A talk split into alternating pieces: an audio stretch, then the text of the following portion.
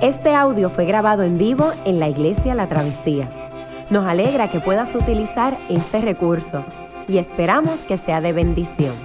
Queremos que sepas que nuestra más profunda convicción, que no importando cuán útil sea esta grabación, nunca podrá sustituir la experiencia de pertenecer a una iglesia local. Sería un placer tenerte junto a nosotros en la travesía, pero de no poder ser así, nos gustaría ayudarte a encontrar una congregación donde puedas pertenecer y servir. Una vez más, nos alegra que puedas utilizar este recurso.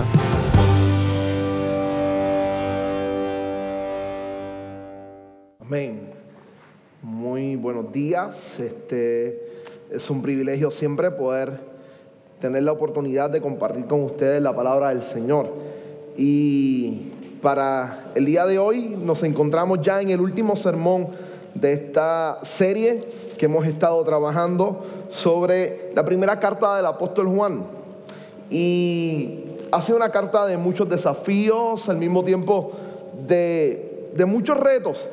Y este final tiene la, la, peculiaridad de ser sumamente este, similar. Va a resumir algunos de los aspectos particulares que ha venido trabajando en la carta y nos va a acercar a, a una especie de resumen de los temas principales que ha estado mirando. Yo, yo quiero, voy a adelantar algo, este, tenemos, o voy a estar trabajando con dos ilustraciones que le tomé robadas a Ronnie, pero le pedí permiso. Así que simplemente era para darle una serie de continuidad y estar alineado con el jefe, para darle continuidad. Así que la idea es darle un poco de continuidad al sermón de él y al sermón de hoy. Y Ronnie había trabajado una historia y yo recuerdo haber leído algo similar, una historia un poco diferente, pero tiene la misma intencionalidad con la cual Ronnie la utilizó.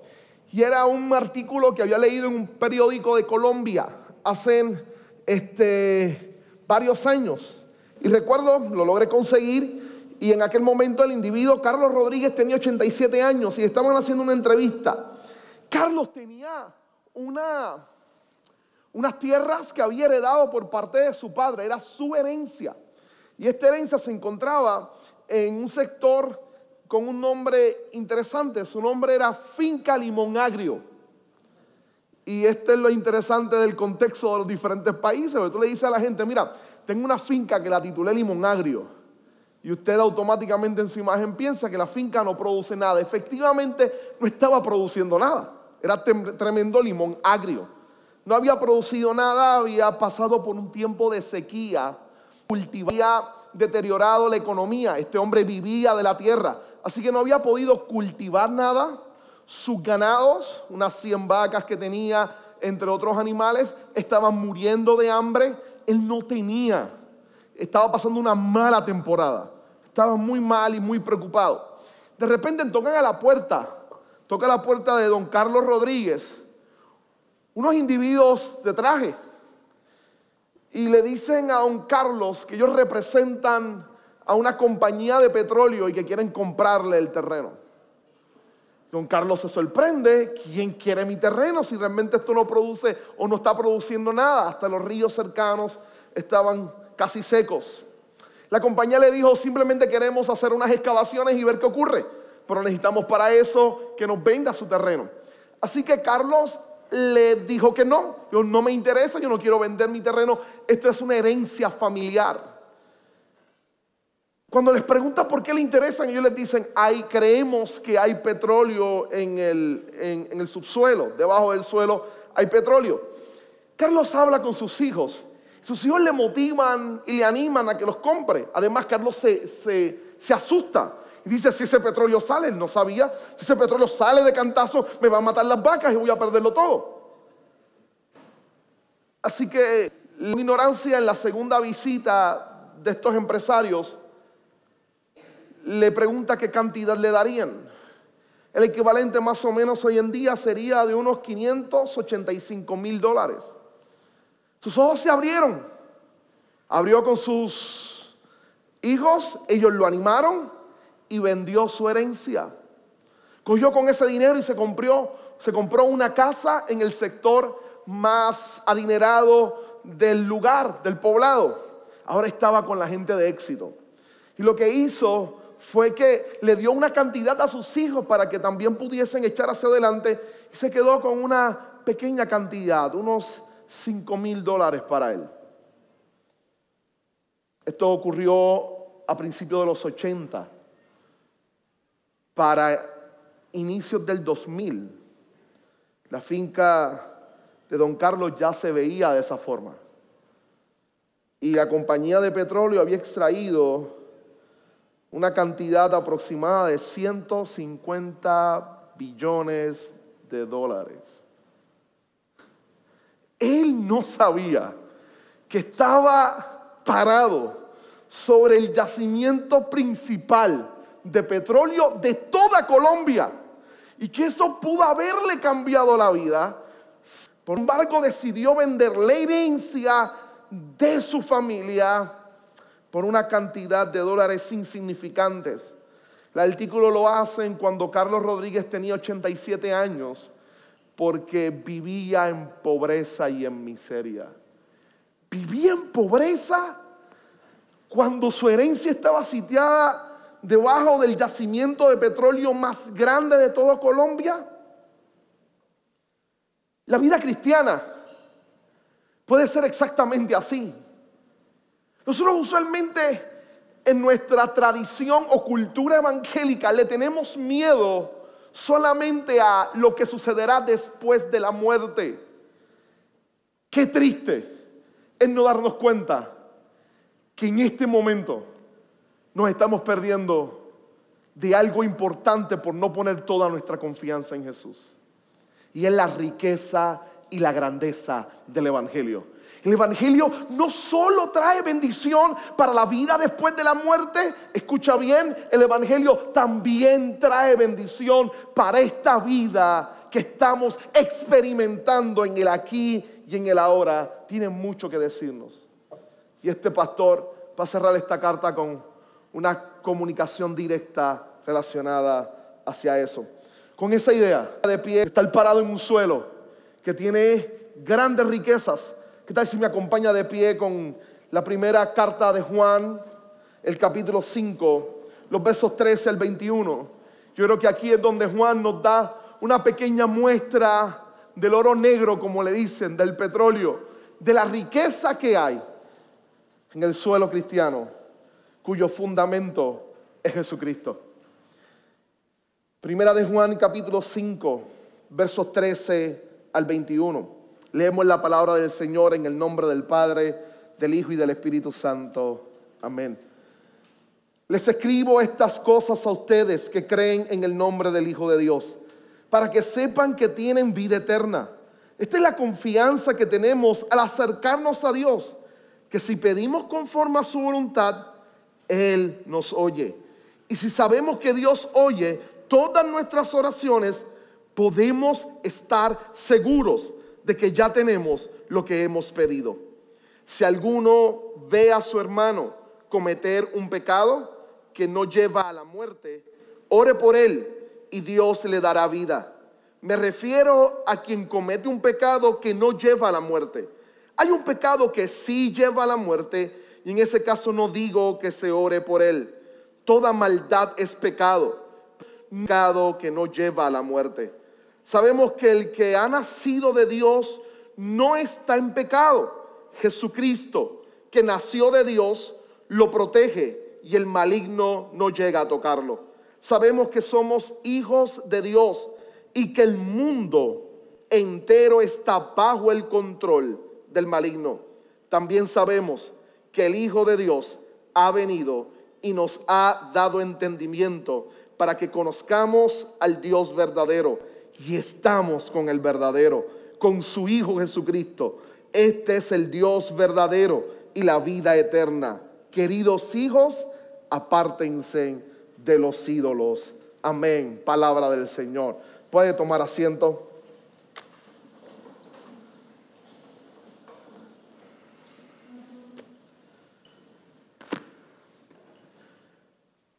Es bien curioso la manera en cómo el, el escritor de esta carta culmina exactamente su carta.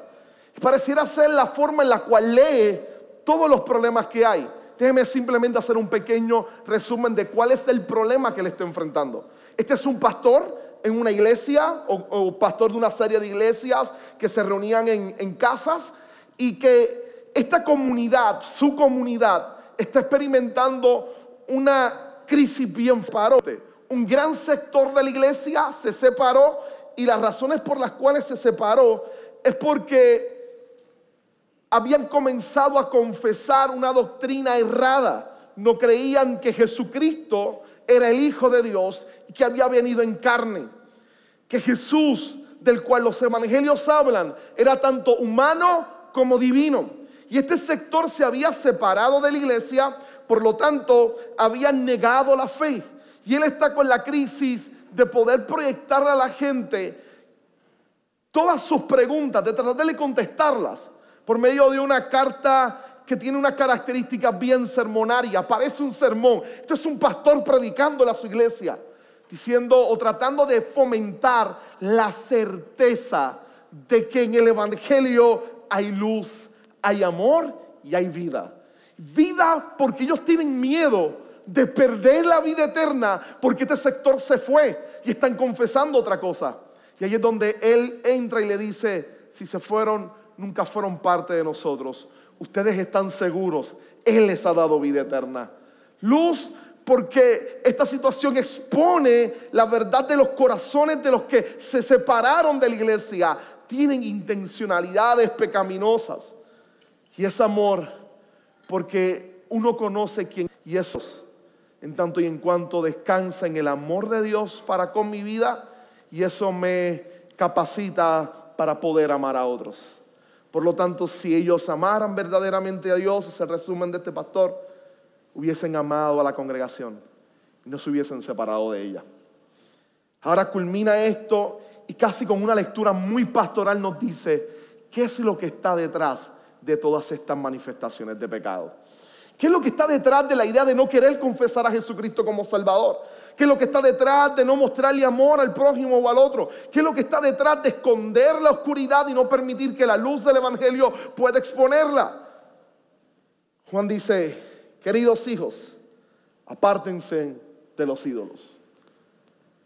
Pareciera que como un excelente médico, mirando una placa de una aparente fractura, logra discernir exactamente cuál es el hueso que se ha fracturado. El ser humano está idolatrando. Y lo que Juan está enfrentando son simples manifestaciones o síntomas de esa realidad.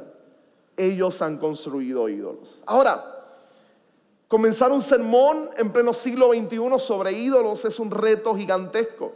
Hemos venido, imagen que la gran mayoría de ustedes tienen de idolatría es esta. Que algo que yo sé que nosotros hemos venido hablando en varias ocasiones, pero tal vez esta sigue siendo la imagen que está en su mente.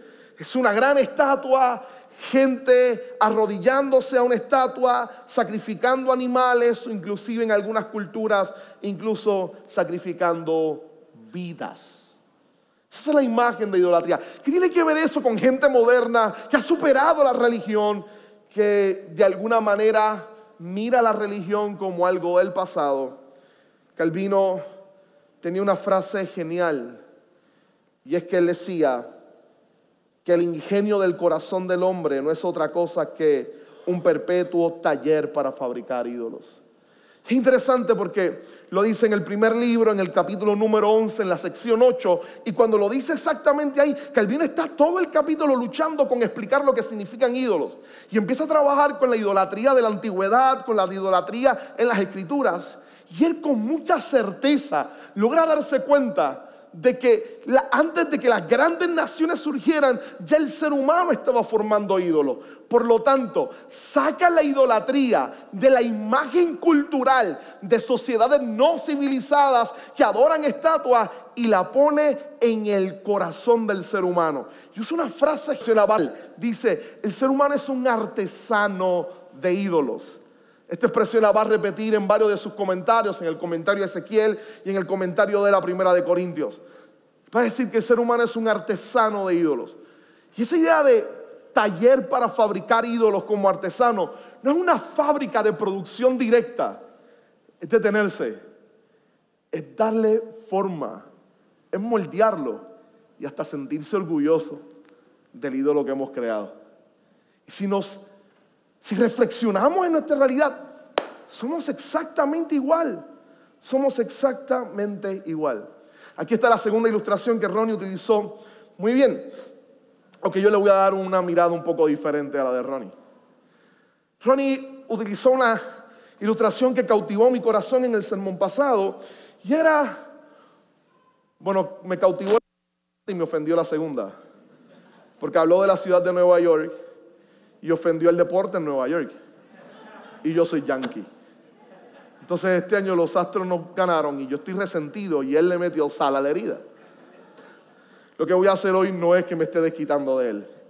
Y era lo de llegar a este restaurante y de sentarse, para el que no estuvo, se lo voy a explicar, Ronnie fue a, Nueva York, se sentó en este restaurante que él sabía que se sentaban las estrellas famosas y la, de alguna manera preguntó por Justin Timberlake. JT le decía a él y la, mesera le dijo, ¿sabe? Exactamente donde está sentado es donde él se sienta. Y yo rápido dije, ¿cómo tú sabes eso?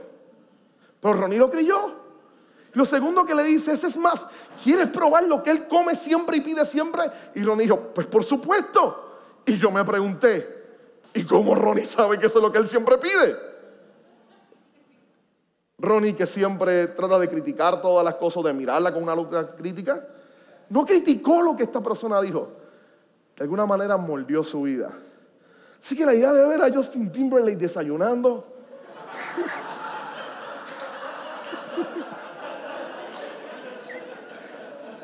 Y Ronnie casi sentado, contento por lo que está sucediendo. Era genial, sumamente genial para mí.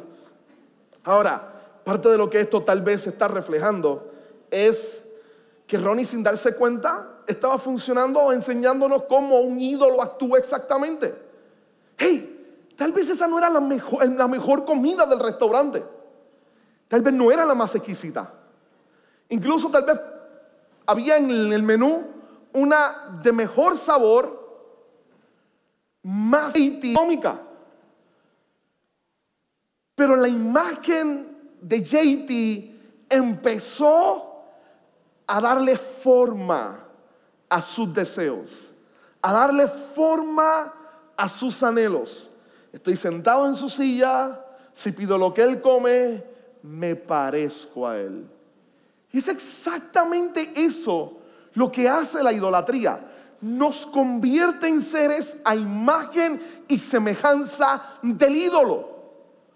Y es contrario a lo que quiere hacer el Evangelio, que es convertirnos a imagen y semejanza de Jesucristo. Ahora, usted puede seguir pensando que esta idea de ídolos es algo que simplemente vemos en la antigüedad, pero déjeme volver a esta expresión de Calvino y decirle lo siguiente. Usted simplemente puede googlear en el internet y se va a dar cuenta que hay sobre más de 80 artículos de los mejores periódicos del mundo entero trabajando con el concepto de idolatría moderna. Un breve vistazo a algunos de ellos, como a 20 o a 10. Rápido nos daremos cuenta que los pensadores de nuestro tiempo llaman ídolo al consumismo. Al consumismo. ¿Saben? Recientemente, después de reflexionar mucho en mi vida sobre, sobre idolatría, este es mi ídolo principal. Si usted quiere ver a qué nivel le rindo culto a él, cuando se acabe, pregúntele a mi esposa. Porque hemos tenido malas temporadas ella y yo culpa de mi adicción al consumo. Esto es algo que yo he ventilado con algunos amistades aquí, lo estoy haciendo ahora público. Llegó un momento en que yo tenía tenis que no tenía que tener tenis. Estaba reflejando algo sin darme cuenta que había bien fuerte en mi interior. Cuando muchacho en la escuela, mi papá es el único que trabaja en mi casa, no tenía un buen salario, así que yo siempre quería tener buenos tenis y nunca tenía los mejores tenis que las personas tenían, así que siempre tenía que conformarme con un tenis que ya había pasado un año. Cuando llego y empiezo a trabajar, hace como 10 años atrás más o menos, o unos 8 años, empezó toda esta moda en Puerto Rico de sneakerhead, de tener tenis. Me di cuenta que estaban tirando los tenis de cuando yo era muchacho, de los 90. Entonces fue la idea de querer tener los tenis que no pude tener y demostrar que ahora sí puedo tenerlos. Y estaba rindiendo mi vida, yo, un viejo que ya sobrepasaba los 25 años, actuando como nene y como chamaquito comprando tenis. Había un ídolo en mi corazón formando mi vida que me proyectaba seguridad, que me hacía sentir bien y le estaba sacrificando cosas demasiado valiosas en su altar. Así que no solamente la gente que proviene de la clase alta y del éxito, que tienen mucho dinero, tienen como Dios el consumo, también los que venimos de las clases más bajas y empezamos a trabajar y todavía estamos en las clases media baja, también podemos tener como ídolo el consumo. El éxito. Es el segundo ídolo más escrito entre los especialistas académicos o intelectuales de nuestra era, el éxito. Uno de los mejores ensayos que he leído sobre teología es una advertencia a este ídolo dentro inclusive de los que dedican toda su vida al estudio de las escrituras.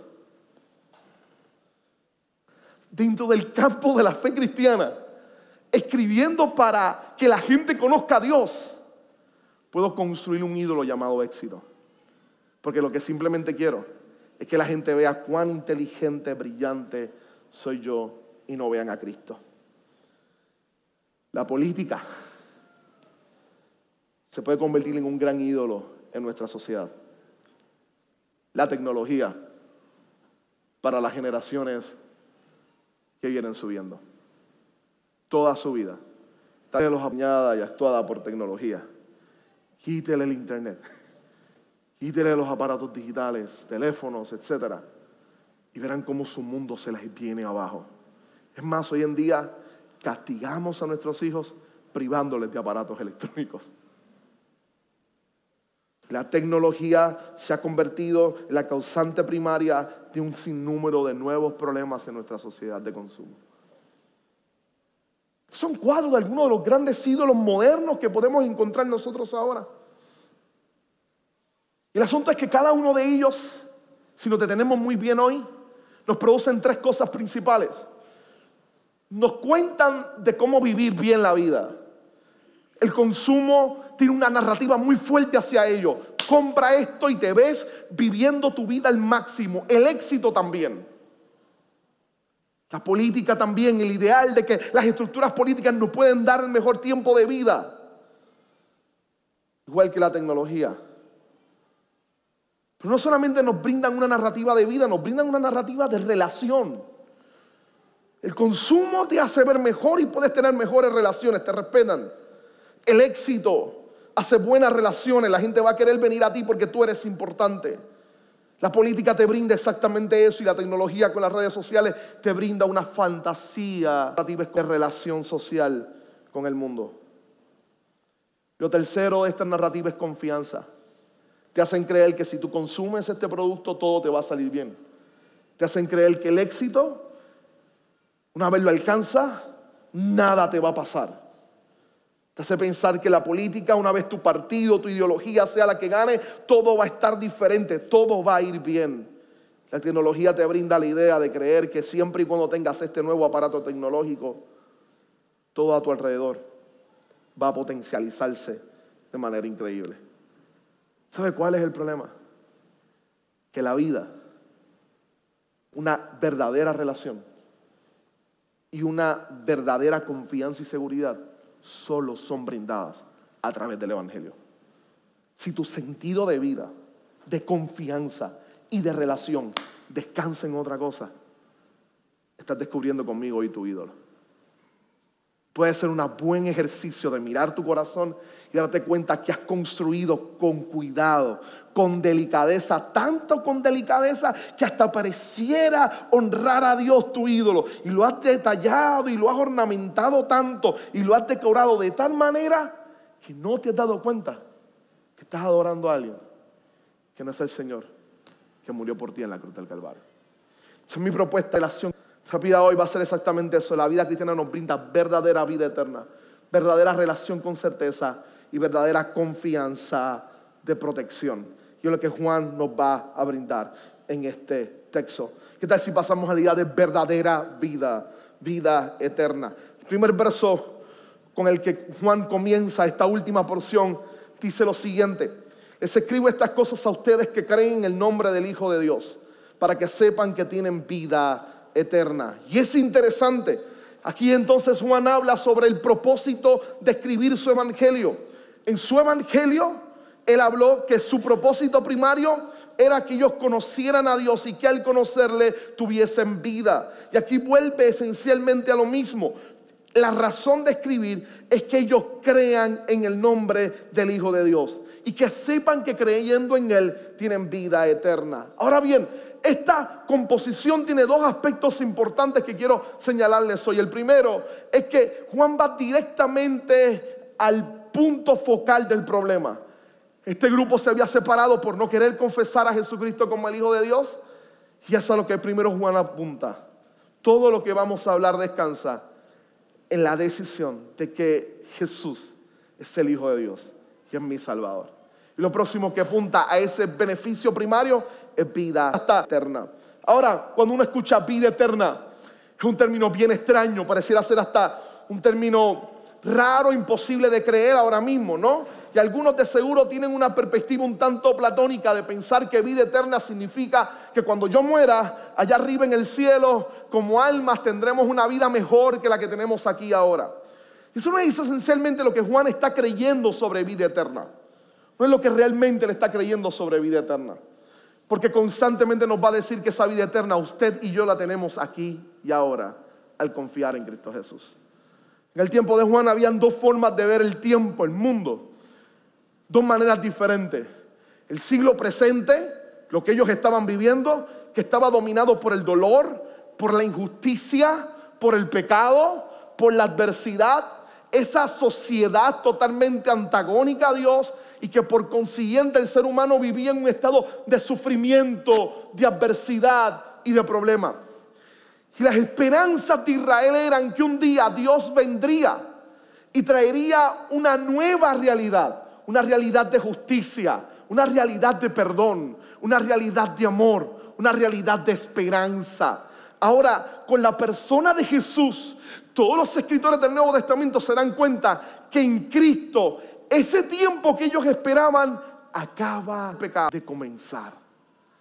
Y en medio de una sociedad dominada por el pecado, dominada por la falta de esperanza, dominada por características de deshumanización como la esclavitud, como las diferentes este, manifestaciones del pecado, en medio de una sociedad de dolor surgen personas que ya están viviendo una nueva vida, viven una vida de esperanza, de libertad, de verdadera humanidad de amor, de reconciliación y de justicia, no por sus propios méritos, sino por los de Cristo Jesús en la cruz del Calvario. La verdadera vida la están viviendo ellos aquí y ahora y se prolongará mucho más allá de la muerte. Y ese es el mensaje cristiano que constantemente se va a estar proclamando. No hay verdadera vida si no la encuentras en Cristo Jesús. Y lo que Jesús te puede dar es exactamente eso, es verdadera vida. Si fuéramos a definir en palabras breves la experiencia de ser salvo, yo creo que es exactamente eso. Es encontrar esa fuente en la cual puedo sentirme verdaderamente vivo. Verdaderamente vivo. Y de una sociedad que está totalmente angustiada totalmente desesperada y decepcionada de todos los modelos existentes de política, etc. El cristianismo lleva más de dos mil siglos diciéndole a la gente, hay vida en Cristo Jesús. ¿Usted sabe lo que es un movimiento que alcanzó sus puntos altos de desarrollo en, en los primeros siglos, escondiéndose en cementerios?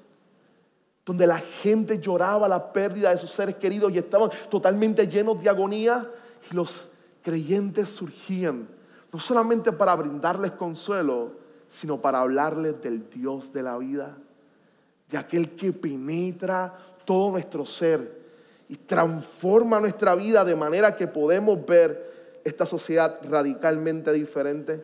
Esa es la esperanza del Evangelio, que es la que no te puede dar ningún ídolo. Es la que no te puede dar ningún ídolo. Es la que la tecnología no brinda, no brinda verdadera vida.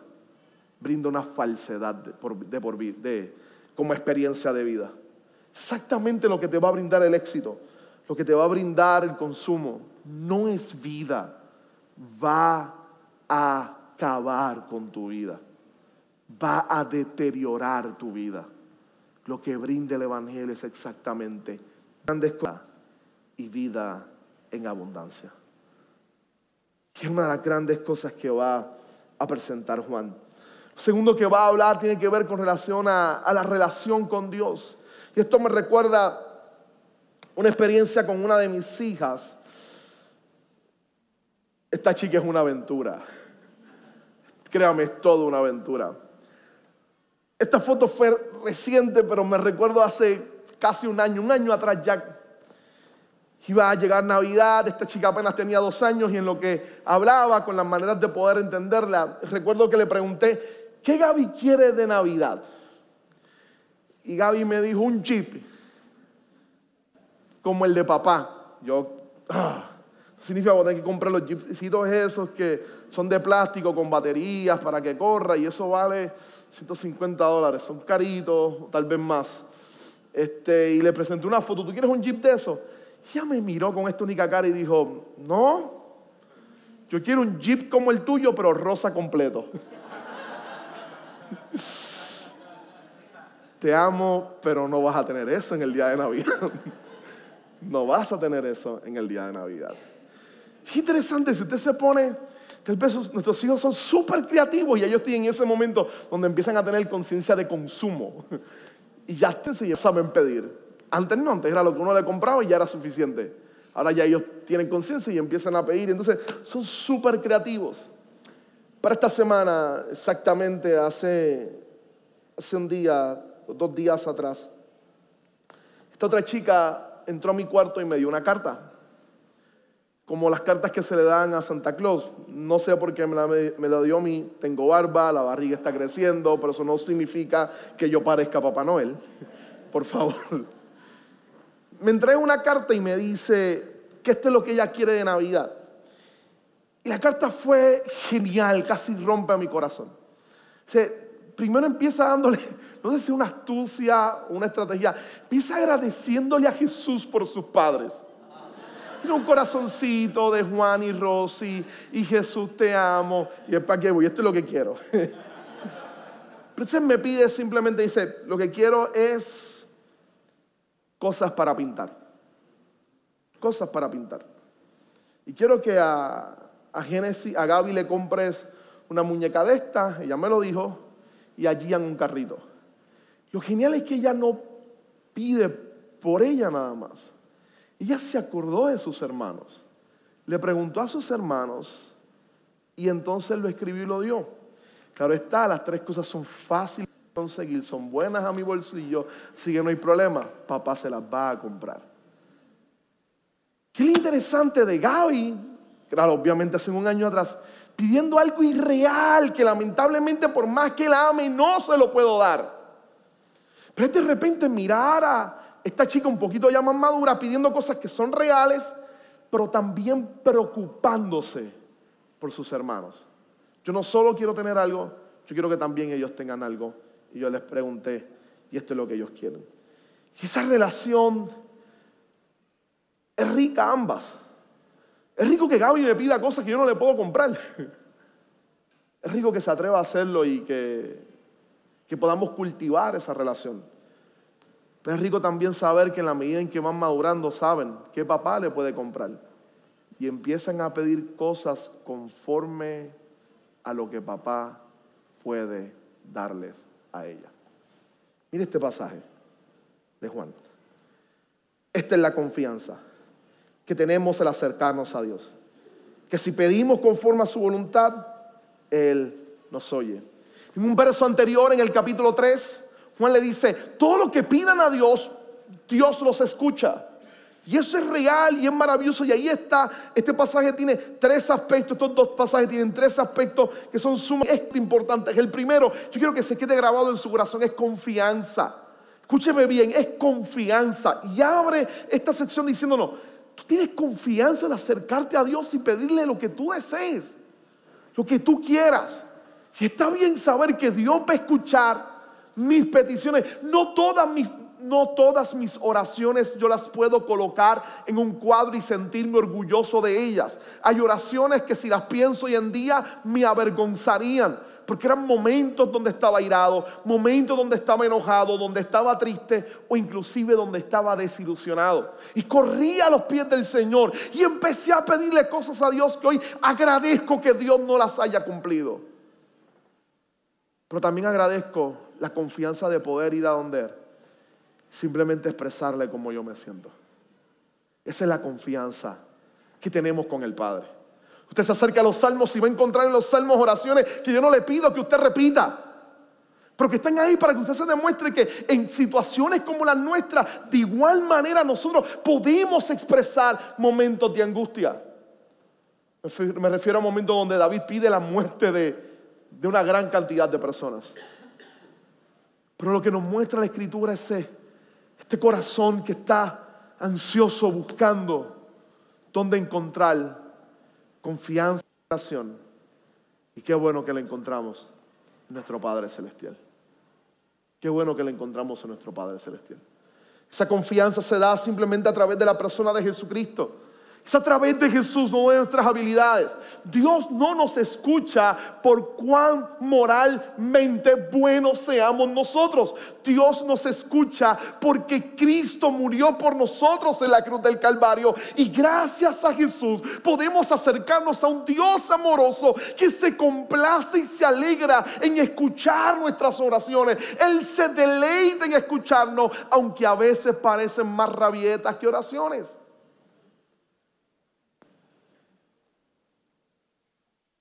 Sí. No sé si le ha pasado en algún momento que uno está sumamente irado y comenzó diciéndole a Dios, ¿sabes qué? No, no, no, no, no. Y termina, ok, si es tu voluntad.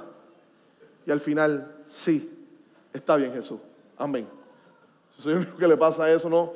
Se levanta irado y después termina moqueando, decían en mi barrio, diciéndole al Señor, sí, como tú quieras. Pero qué bueno es poder encontrar a un Dios que nos escucha, que no nos rechaza, que nos escucha constantemente. Por lo que, que uno que Gaby encontró un papá que no le dice o no le grita por lo que dijo, que aunque no le voy a comprar el jeep, ni ahora y tal vez nunca, le escucho y me alegra su ocurrencia conmigo. Escritura inclusive dice que si nosotros como padres, siendo malos, sabemos dar buenos regalos, cuando más nuestro Padre Celestial, siendo un buen Padre, es capaz de bendecirnos a nosotros. Ahora, esa confianza está moldeada bajo un principio importante y es orar conforme a la voluntad de Dios en Cristo Jesús. Este pasaje nos dice que todo lo que pidamos conforme a su voluntad, él nos oye y Él lo va a conceder. Y Él lo va a conceder. Todo lo que esté conforme a su voluntad. Tal vez algunos pudieran pensar, ah, pero ¿quién va a saber la voluntad de Dios? Y realmente eso no me motiva mucho orar a mí. No, no, no, déjame decirte algunas de las cosas que la escritura de seguro están ahí, que te dicen, oras por ella que Dios desea hacer esto contigo. Mira, si usted va directamente a Efesios capítulo 1, 2 y 3 se va a dar cuenta que el apóstol Pablo dice que este es el deseo de Dios y te invita a orar por ese deseo. Te invita a orar para que el Espíritu Santo empodere tu vida. Te te invita a orar para que el conocimiento de Dios llene tu vida. Te ayuda a orar, te, te invita a orar para que ese conocimiento produzca en ti el saber y el conocer el amor de Dios y que puedas experimentarlo. Es más, si vas al Salmo 23, te van a enseñar y te van a decirte, Dios desea que ores para que Él te acompañe en el momento de aflicción. Cuando toda tu vida se está cayendo, Dios quiere estar contigo a tu lado, al lado tuyo. Tal vez no quita el caos que se está levantando, pero está contigo en medio de esa tribulación y de ese caos. Es más, si vamos a Mateo capítulo 5, el propio Señor te va a invitar a que parte de tu oración sea pedirle que Él te haga misericordioso, que Él te haga pacificador, que Él ponga hambre y deseo en tu corazón como un espíritu que anhela su justicia o la justicia. Él te va a decir, pide estas cosas porque yo quiero que tú las tengas. Mas si te vas a Mateo capítulo 6, te va a enseñar cómo orar y te va a decir, pide por lo que necesitas diariamente. Pide para que la voluntad de Dios se haga en la tierra como se ejecuta en los cielos. Pide para que puedas perdonar a otros tal y como el Señor te perdona a ti. Cuando estamos y miramos Filipenses capítulo 1, hay una invitación a que ores por fortaleza cuando te sientes en aflicción. Toda la escritura está llena de momentos donde te dice, sí, estas son cosas por las cuales puedes orar y Dios te la va a conceder. Dios te la va a conceder. ¿Sabe? El problema muchas veces es que nuestras grandes peticiones no descansan en la voluntad de Dios y descansan más en la voluntad de mi ídolo, del ídolo que yo he creado. Mi ídolo es el éxito. Yo quiero que Dios me eleve y me dé una posición porque quiero y deseo el éxito. Que voy a dar un ejemplo de mi entorno.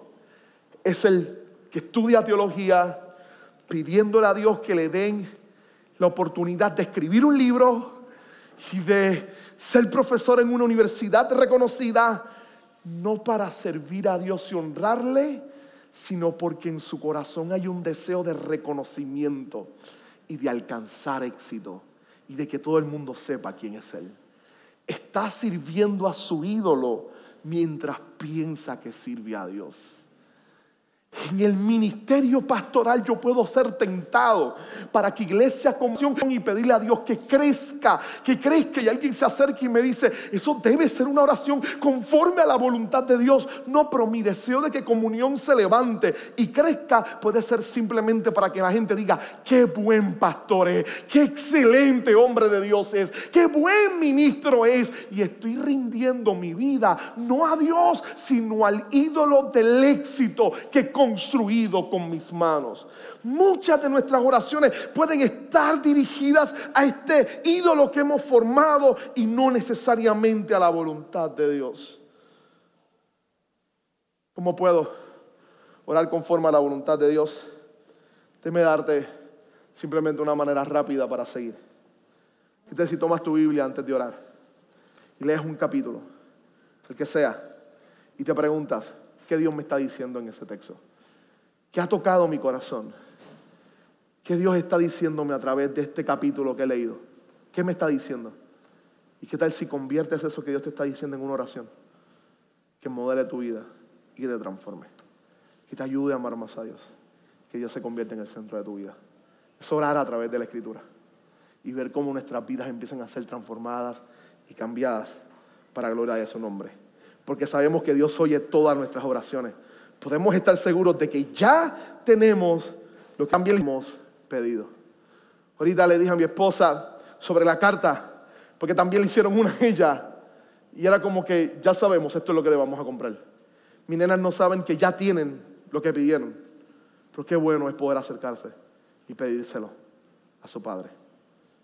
Qué confianza, qué fuego para motivar nuestra oración Qué fuego para incendiar nuestra pasión a la hora de orar, que saber que tenemos un Dios que no tiene los ojos tapados, los oídos tapados, perdón.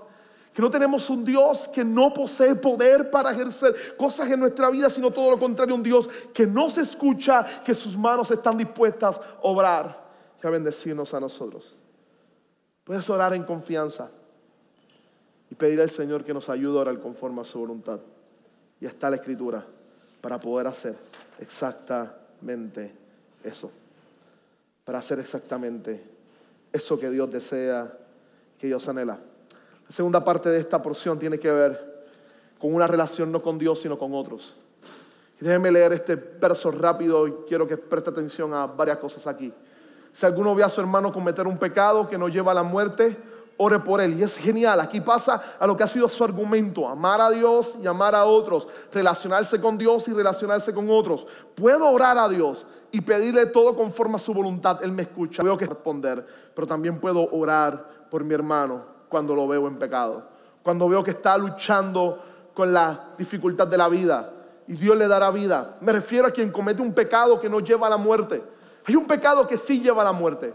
Y en ese caso no digo que se ore por él. ¿A qué se está refiriendo el escritor con ese pecado que lleva a la muerte?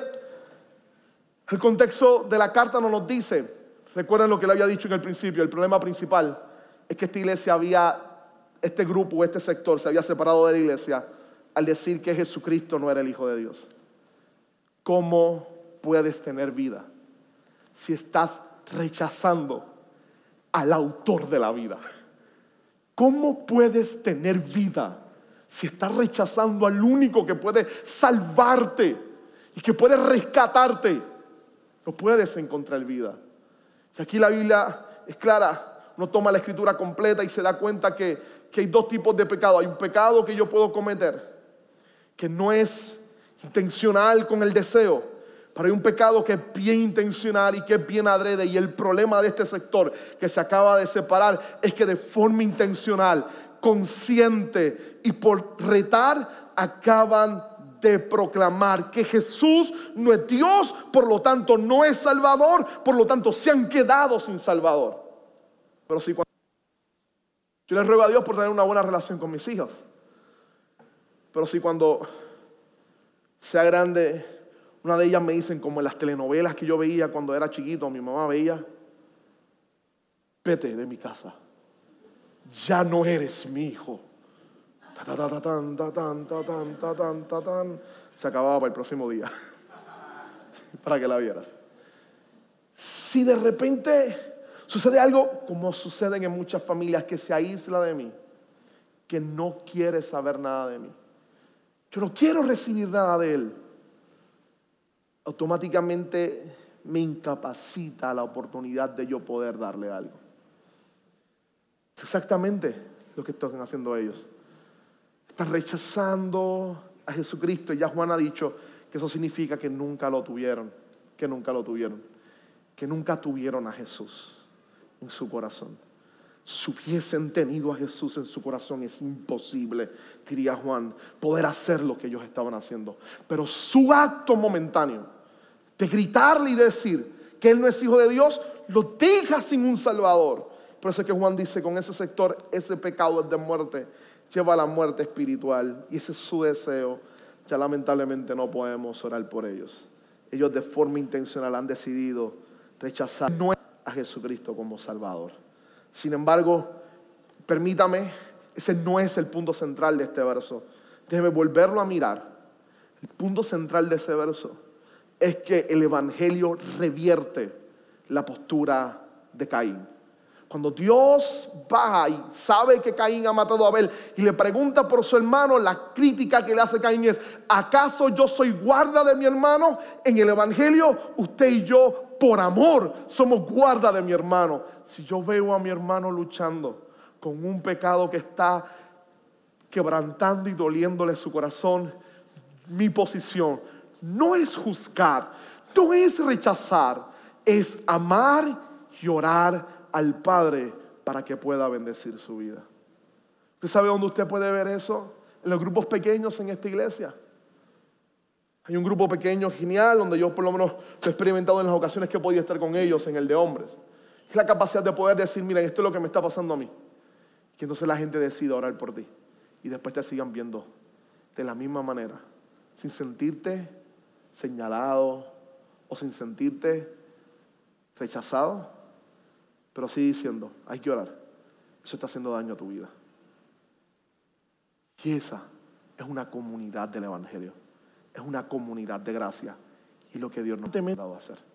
Y lo que nosotros como pastores en la travesía queremos fomentar constantemente en ustedes, que nos convertamos en una comunidad de gracia donde oremos por el hermano, sabiendo que mi corazón me dice que yo también soy pecador. Que yo decido entonces orar constantemente por él. Déjeme culminar este sermón con la última parte y es la confianza de protección. Los ídolos de alguna manera nos, permiten o nos presentan falsa vida, falsas relaciones. La verdadera relación se tiene con el Padre y en la comunidad de gracia, con los hermanos en la fe. Pero además los ídolos tratan de presentarnos a nosotros falsa protección, brindarnos seguridad. Sin embargo, el Evangelio nos brinda una seguridad real, una seguridad verdadera. El capítulo 5, verso 18. Sabemos que el que ha nacido de Dios no está en pecado. Jesucristo que nació de Dios lo protege y el maligno no llega a tocarlo. El texto no está diciendo que el que es nacido de Dios, el creyente, nunca comete pecado. No, no dice no comete o no hace pecado, dice no está en pecado. Su vida no es una vida de pecado habitual sin arrepentimiento. El creyente es caracterizado porque aunque peca, su vida, al sentir el horror del pecado, corre los, los brazos del Señor y que encuentra a Jesucristo, el Hijo de Dios, lo protege del maligno, lo protege del acusador, lo guarda en sus brazos a pesar de ser un pecador, se ha arrepentido y ha acudido a los brazos del Señor. ¿Por qué Jesús los protege? Porque sabemos que somos hijos de Dios.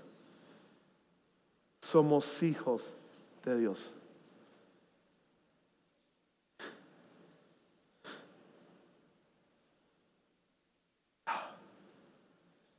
Esto es una diferencia tan grande. Y es triste. Es un concepto demasiado religioso a veces. Que nosotros nos cansemos de no sorprendernos.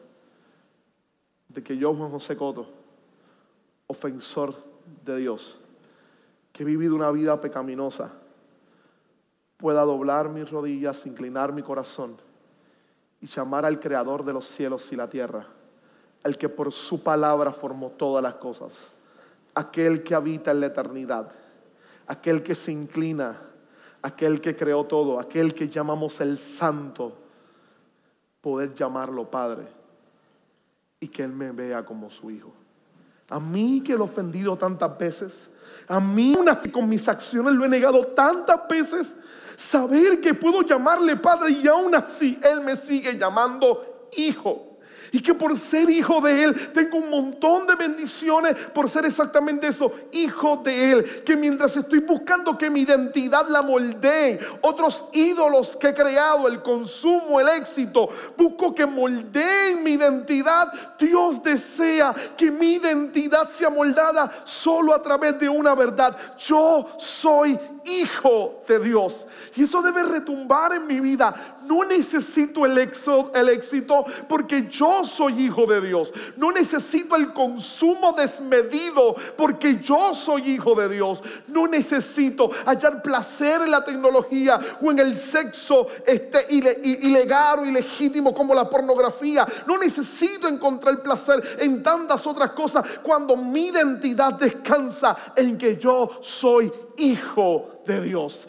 Y eso me debe hacer sentir sorprendido, agradecido y contento de que soy hijo, no porque sea un buen hijo, sino porque el Hijo perfecto murió por mí en la cruz del Calvario, llevando sobre él mi rebelión como hijo. Y de tal manera, de esa misma forma, llevando mi rebelión como hijo, me ha permitido acercarme al trono del Padre y poder llamarlo papá, y que Él me responda diciendo, he aquí mi hijo en quien tengo complacencia, no por mi vida moral, sino porque me ve como si estuviese viendo a su Hijo Jesucristo, el que murió por mí en la cruz del Calvario. Y Él es el que me brinda esa identidad de esperanza. llaman hijo. Y aunque el mundo entero está bajo el control del maligno, sabemos que el Hijo de Dios ha venido para vencer al maligno y nos ha dado el entendimiento para que conozcamos al Dios verdadero. Estamos con el verdadero, con su Hijo Jesucristo. Este es el Dios verdadero. Y esa es la vida eterna. La verdadera vida es tener al Hijo, es descansar el Hijo y conocer al Padre. La vida verdadera es poder acercarnos al Padre de gracia y de bondad a través de la vida de su Hijo Jesucristo. La vida verdadera se empieza a experimentar aquí y ahora. La vida verdadera la puedes experimentar en este instante. La vida verdadera es algo que está diseñado para que desde ahora podamos vivirla. La vida verdadera es algo que Dios te da de forma gratuita través de la muerte de su Hijo. Esa vida verdadera es celebrada y es recibida a través de los sacramentos, a través de venir a esa mesa, disfrutar de pan que es su cuerpo, el vino que es su sangre. Vida dada a través del Espíritu Santo a nuestra vida, podemos disfrutar la vida del Señor. Dios, que nuestros corazones nunca, nunca, nunca se cansen de sorprenderse del hecho de ser hijos tuyos, de ser llamados por ti, de ser rescatados por ti, de tener acceso al trono del Padre Celestial a través del Hijo. Que nuestros corazones nunca se cansen de sorprenderse y de agradecer una obra tan grande como esa. Simplemente gracias por este momento, gracias por la vida de cada uno de los que están aquí. Que no busquemos vida en los ídolos, que no busquemos relaciones en los ídolos, que no busquemos certeza y seguridad en los ídolos. La vida eterna y verdadera la das tú. La relación verdadera la tenemos con el Padre a través del Hijo. Y ser mi hermano a través de la obra de gracia de Jesucristo. La certeza verdadera la tenemos en Jesús el que nos guarda del maligno, quien nos protege y nos enseña quién es el Padre, quién es la vida eterna. Ayúdanos y bendícenos a que estas palabras sean realidad en nosotros. Lo pedimos hoy en el nombre de Jesús. Amén. Qué bueno que pudiste escuchar esta grabación. ¿Qué tal si la compartes con otros? Recuerda que hay muchos más recursos en nuestra página latravesía.org, donde también puedes realizar un donativo. Dios te bendiga.